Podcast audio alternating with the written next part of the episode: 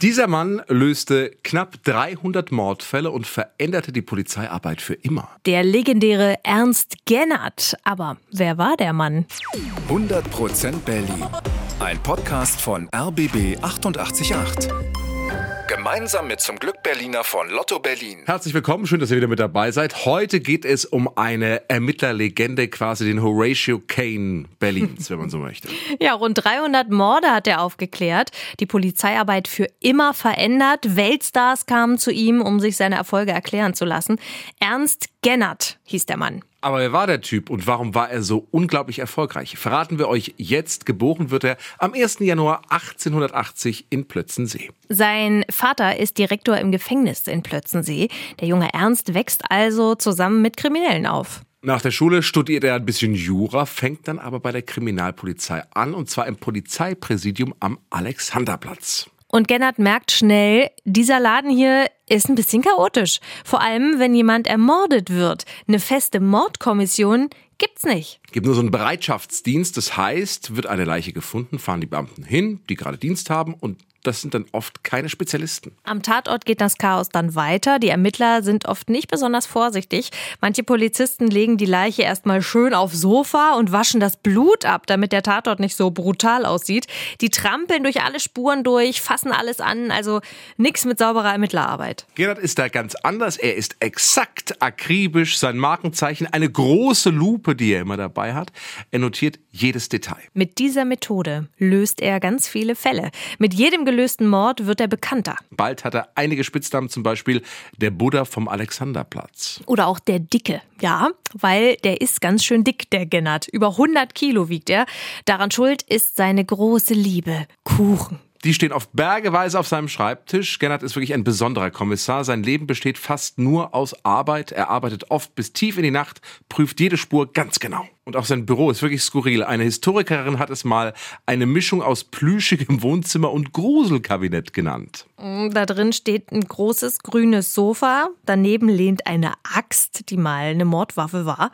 Auf einem kleinen Schrank thront so ein präparierter Kopf einer toten Frau und an den Wänden hängen Fotos von Mördern. Ja, natürlich. Und klar, auch seine Sekretärin ist ein bisschen speziell.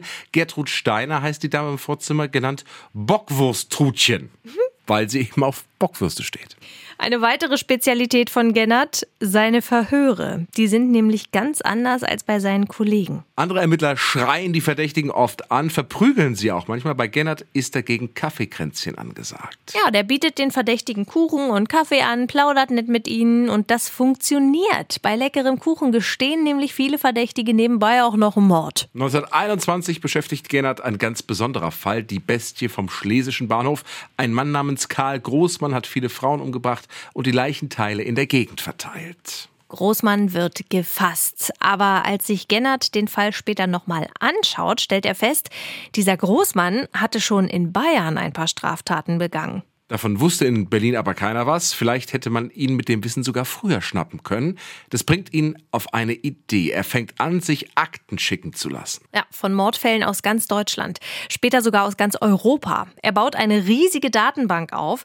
Und das ist die erste Zentralkartei für Verbrechen. Sowas gab es in der Form vorher nicht. 1925 wird er wieder befördert zum Kriminalpolizeirat und jetzt kann er endlich seinen Traum verwirklichen, eine echte Mordkommission. In der arbeiten jetzt nur Spezialisten und das Team besteht im Kern immer aus denselben Personen.